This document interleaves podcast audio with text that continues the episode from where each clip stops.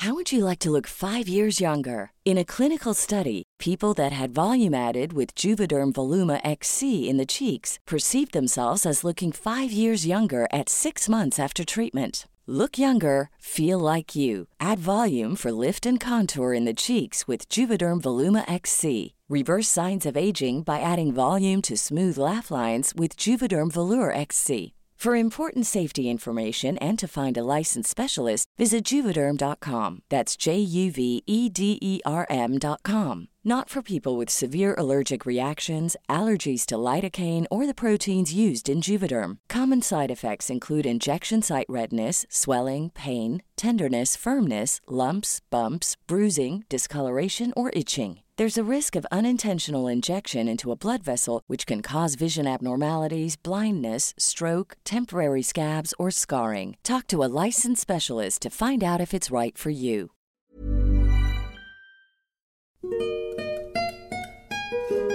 Planes a la vista. Hola amigos, bienvenidos y bienvenidas sean a una entrega más de la guía del fin de semana.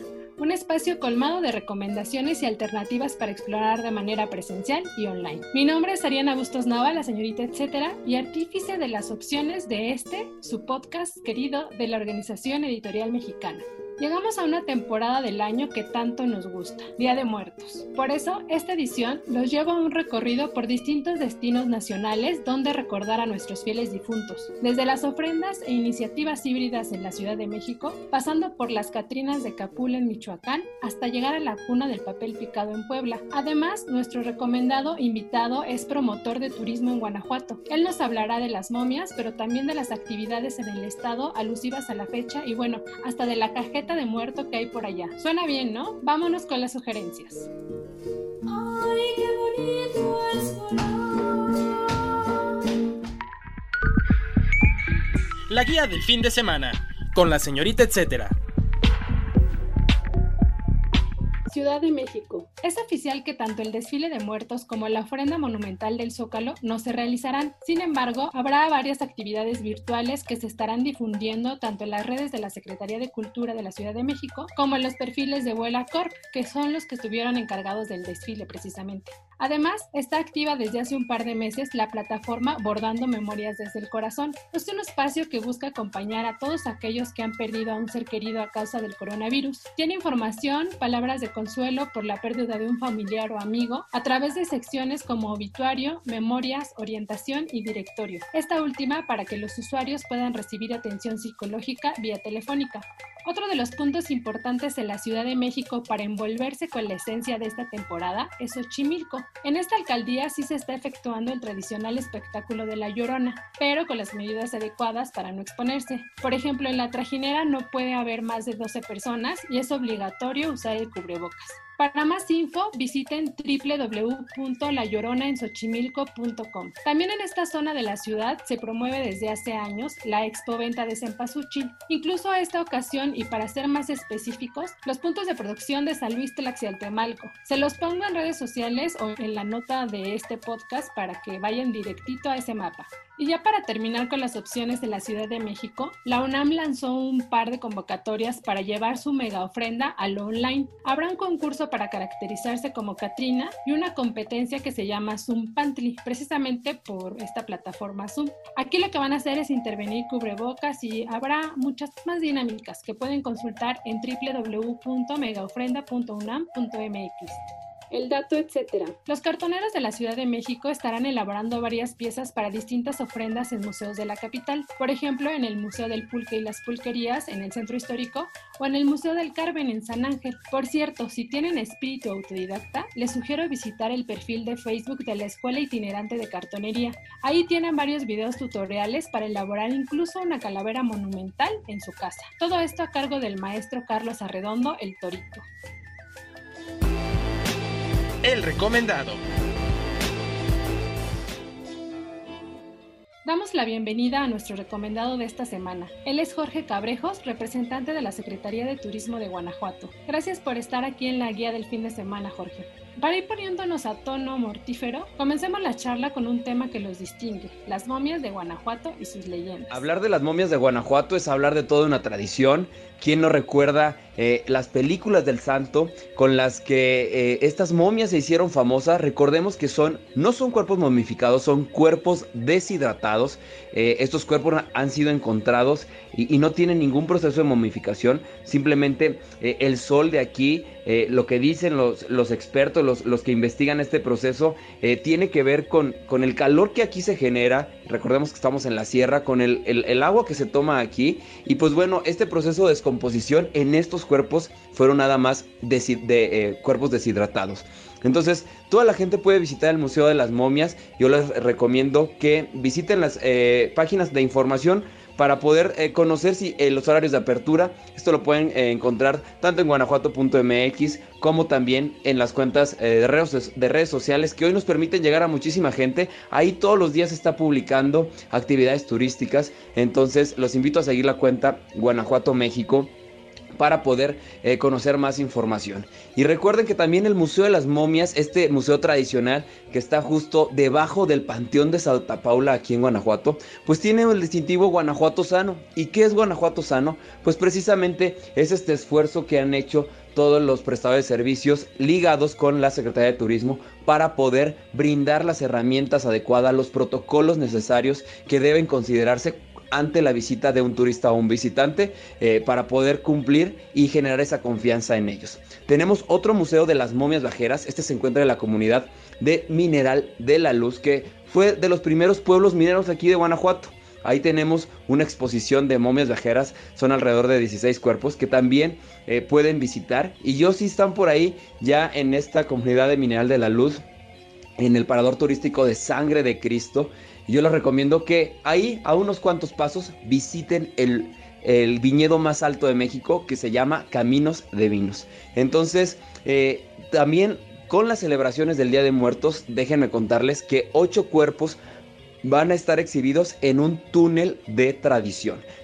Así es amigos, en la calle subterránea del 30 de octubre al 2 de noviembre van a estar ocho cuerpos momificados eh, albergando una exposición junto con artesanos, con muestras artísticas y culturales que la ciudad de Guanajuato ha preparado. Recordemos que la calle subterránea es un espacio muy amplio, son 13 kilómetros de calle subterránea, así que eh, los invitamos para que conozcan más de cerca todos los detalles que próximamente la ciudad de Guanajuato va a compartir. Guanajuato, capital, eh, y como en todos los pueblos que tienen historia y enigma, encierran también leyendas. La leyenda de la Llorona también eh, vincula a esta parte de Guanajuato, a esta señora que camina por las calles, por la calle subterránea, eh, por ese puente de Santana que dicen que es donde se aparece. Eh, yo creo que todo este misticismo nos, nos sigue generando eh, la emotividad y, y, un interés de viaje por las personas para conocer las leyendas y con ellas irlas sumando a leyendas como el del Cerro de las Comadres, que son dos rocas muy grandes en Guanajuato, también la del Callejón del Beso, la de la Plazuela Carcamanes, donde estaban estos hermanos que, que jugaban a la suerte, eh, la de la Bufa también. Yo creo que todas estas leyendas hacen que Guanajuato tenga este enigma, que tenga estas características, este misticismo, que también nos ayudan a atrapar y poder eh, cobijar y brindar una experiencia diferente a los turistas por todas estas plazuelas, calles y callejones que tienen mucho encanto el dato, etc. San Miguel de Allende, Guanajuato, es una de las entidades que alista actividades presenciales y en redes sociales para estas fechas, entre ellas un altar de pintacaritas de Catrina, obras de teatro y clases de cocina para niños. Pueden seguir las transmisiones en facebook.com diagonal cultura y tradiciones. Es otro de los destinos imperdibles esta temporada, en especial los pueblos de Quiroga, Sinsunzan, Páscuaro y Uruapan. Y aunque sí habrá actividades alusivas a Día de Muertos, este año van a tener ciertas modificaciones. A continuación les enlisto algunas de las medidas oficiales para que si van no los sorprendan. La entrada a los panteones será bajo estrictas medidas de seguridad sanitaria, previo consenso de autoridades y pobladores. Además, los cementerios contarán con mapeo, diseño de circuitos, señalética, puestos de control y área para que las personas puedan lavarse las manos. No habrá actividades que promuevan concentraciones masivas, es decir, conciertos, obras de teatro, exposiciones o muestras de baile. Se suspenderá la venta de alcohol y bandas de música en vía pública. Se impulsará y dará prioridad a la venta local de artesanías y gastronomías que harán las y los artesanos en sus establecimientos y talleres.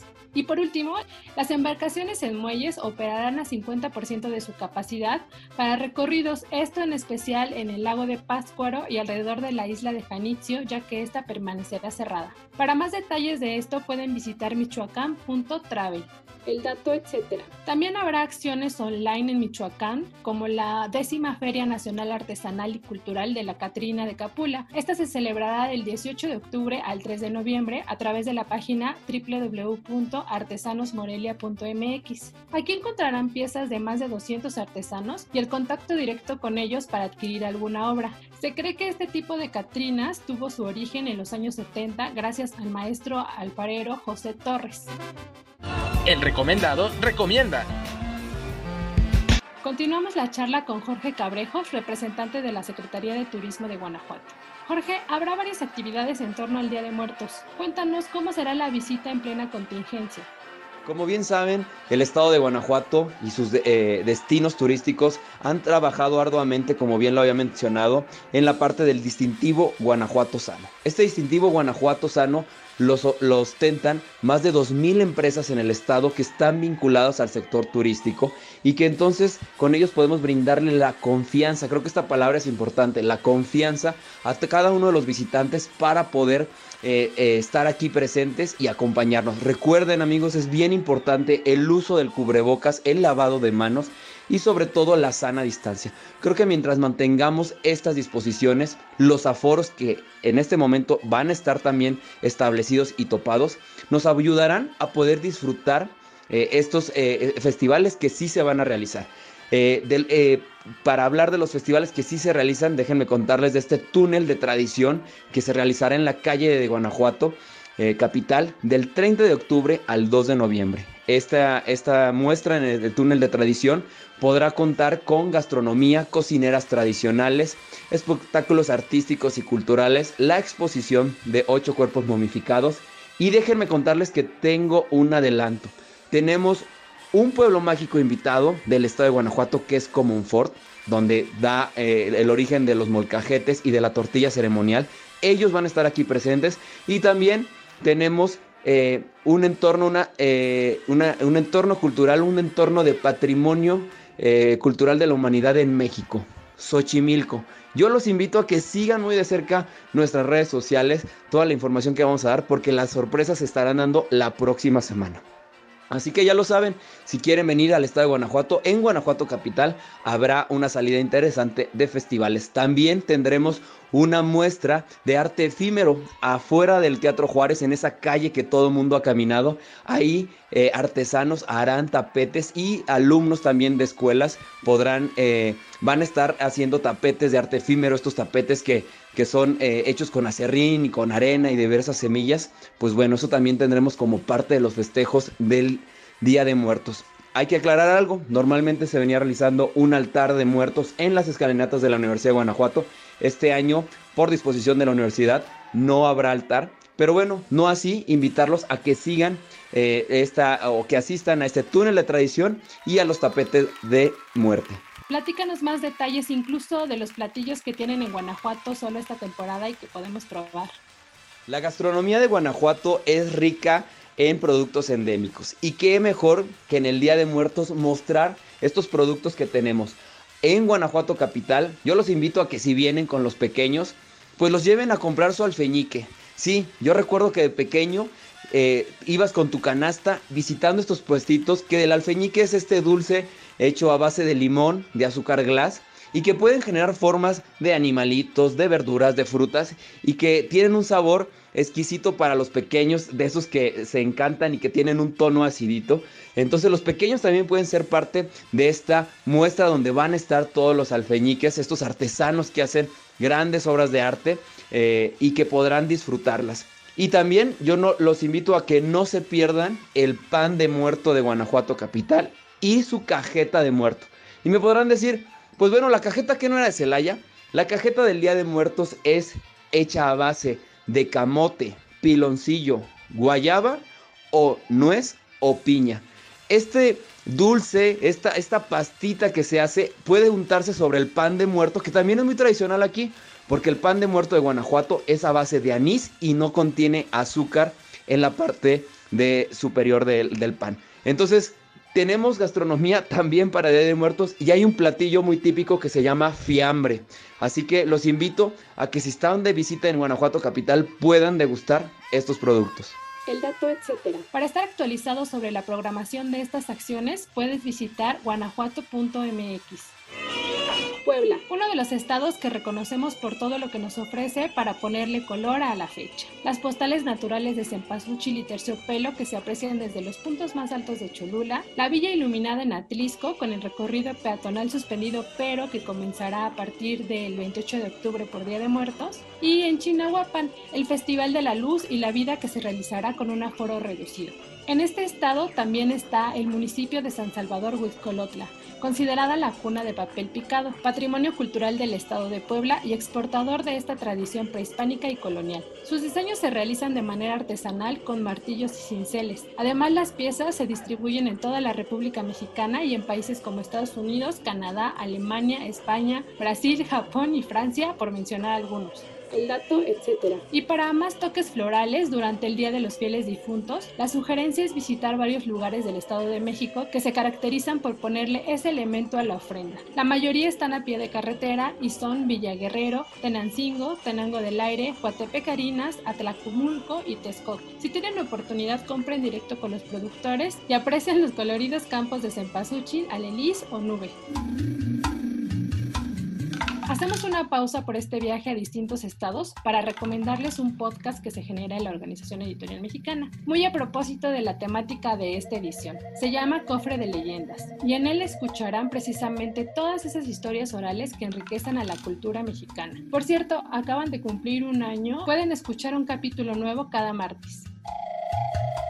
Nos alcanzó el fin de esta entrega, espero las opciones del episodio nos animen a mantener las tradiciones sin importar qué tan atípicas sean este 2020.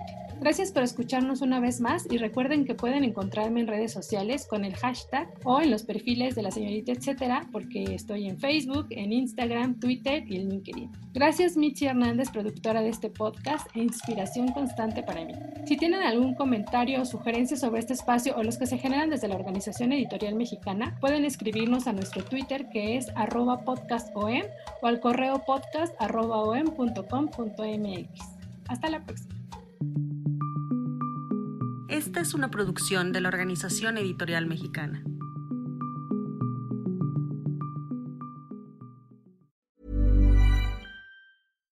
If you're looking for plump lips that last, you need to know about Juvederm lip fillers. With Juvederm Volbella XC and Juvederm Ultra XC, your lip look, whether it's subtle or bold, can last up to one full year with optimal treatment and no additional maintenance. Find a licensed specialist and see if it's right for you at juvederm.com today. That's J U V E D E R M.com. Add fullness to lips in adults over 21 with Juvederm Volbella XC or Juvederm Ultra XC. Do not use if you have severe allergies or a history of severe allergic reactions, or if you're allergic to lidocaine or the proteins used in Juvederm. Tell your doctor if you have a history of scarring or taking medicines that decrease the body's immune response or that can prolong bleeding. Common side effects include injection site redness, swelling, pain, tenderness, firmness, lumps, bumps, bruising, discoloration, or itching. As with all fillers, there's a rare risk of unintentional injection into a blood vessel, which can cause vision